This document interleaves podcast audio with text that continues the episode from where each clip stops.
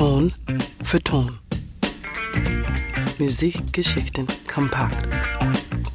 And he ain't just fly. He's super fly, yeah. Super fly. When it comes to women, they come to him. But it's still not enough. He wants a big score. A million in cash, yeah. Wir feiern diese Woche 50 Jahre Superfly, das Album, dem wir unseren Namen verdanken und das am 11. Juli 1972 erschienen ist. Es ist der Soundtrack zum gleichnamigen Blaxploitation-Film von Gordon Parks Jr., der knapp einen Monat später in die Kinos gekommen ist. Und auch der Film hat einiges zu bieten, mit dem wir uns identifizieren. Subkultur, Style und soziales Bewusstsein. Und etwas schmutzig darf es manchmal auch sein. In diesem Beitrag werfen wir einen Blick zurück auf die Entstehung des Films.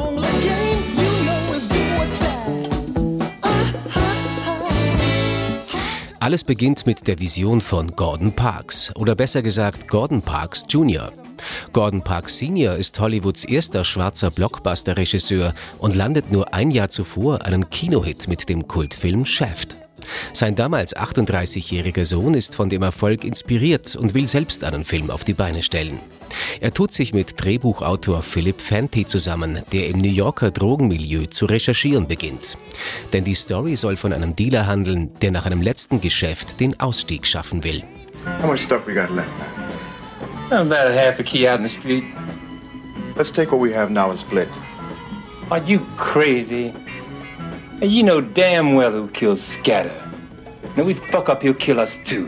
Als das Drehbuch fertig ist, nimmt er Kontakt zu dem Independent-Produzenten Sig Shore auf. Der ist zunächst allerdings skeptisch. Denn das Skript ist mit etwas über 40 Seiten eigentlich deutlich zu kurz für einen Spielfilm. Trotzdem lässt er sich vom Enthusiasmus von Parks und Drehbuchautor Philip Fenty anstecken. Shaw stellt durch viele kleine Privatinvestoren ein Budget von einer halben Million Dollar zusammen und kratzt damit etwa genauso viel Geld zusammen, wie Gordon Parks Senior für Shaft zur Verfügung hatte. That was not easy. People would say, well, you got a script? And, and I'd say, well, yeah, I have. It was 45 pages long. They'd say, well, this isn't a feature, you know, this is a short subject or something. And say, no, no, no, this is a feature. Für die Hauptrolle casten sie Ron O'Neill, den Parks bereits seit seiner Kindheit kennt und der in der Gegend schon ein kleiner Local-Acting-Star ist. Viele Rollen dagegen werden mit Laien besetzt, und zwar solchen, die sich in der Szene auskennen. Charles McGregor ist tatsächlich ein frisch aus dem Gefängnis entlassener Dealer. Er kann also neben der Darstellung auch noch wertvolle Tipps geben, wie das Milieu funktioniert. It's worse now than it was before. But that man owns us. You understand that, Eddie? To him, we're not real. He'll just use us and then kill us. Man, people have been using me all my life. Yeah. Not that hunky's using me, so what? You know, I'm glad he's using me. Because I'm gonna make a piss pot full of money. And I'm gonna live like a prince, a fucking black prince. Für den Soundtrack will Parks Jr. ähnlich wie sein Vater bei Shaft, der Isaac Hayes engagierte, einen Soulstar, Curtis Mayfield. Er schickt ihm das Drehbuch zu und Mayfield ist prompt begeistert. Schließlich kommt er sogar im Film selbst vor, in einer Szene, in der er den Titeltrack in einem Club performt. Ästhetisch ist Superfly als B-Movie einzustufen. Die Sehnsucht nach schwarzen Filmen, die durch Shaft und Superfly das Blaxploitation-Genre begründen wird, ist aber so groß, dass der Film ein Box-Office-Hit wird.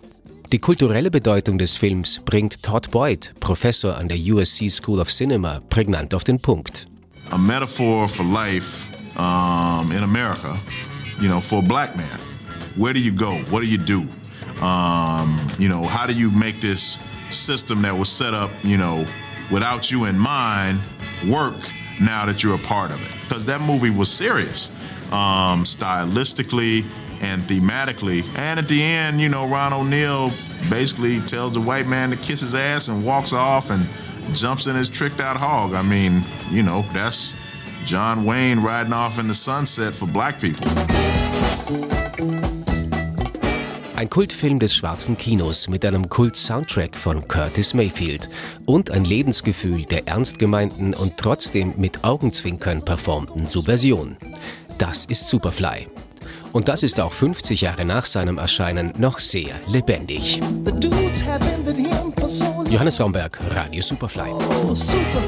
Ton für Ton. Natürlich zum Nachhören auf allen gängigen Podcast-Plattformen.